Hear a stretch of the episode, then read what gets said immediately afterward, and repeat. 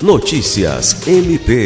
Com o tema O MP e a Democracia à Luz da Constituição, o 4 Congresso Estadual do Ministério Público do Estado do Acre iniciou nesta quinta-feira, 24 de agosto, com a palestra magna proferida pelo Procurador-Geral de Justiça do Ministério Público do Paraná, Gilberto de Acoia.